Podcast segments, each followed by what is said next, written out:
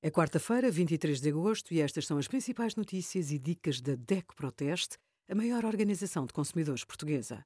Hoje, em DECO.proteste.pt, sugerimos: açúcar e arroz carolino aumentaram mais de 50% no último ano, o que é o melanoma e quais os sinais da pele que devem ser vigiados, e o melhor crédito à habitação no simulador da DECO Proteste.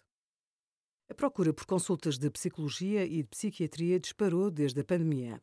A avaliar pelas contas da Ordem dos Psicólogos Portugueses, Portugal tem metade dos terapeutas necessários para atender a população. 60% dos doentes diagnosticados não têm acesso a cuidados de saúde mental. A carência de recursos, sobretudo humanos, empurra os tempos de espera de consulta para meses.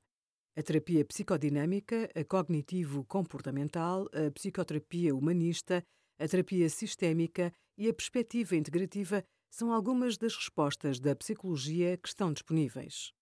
Obrigada por acompanhar a DECO Proteste, a contribuir para consumidores mais informados, participativos e exigentes. Visite o nosso site em deco.proteste.pt.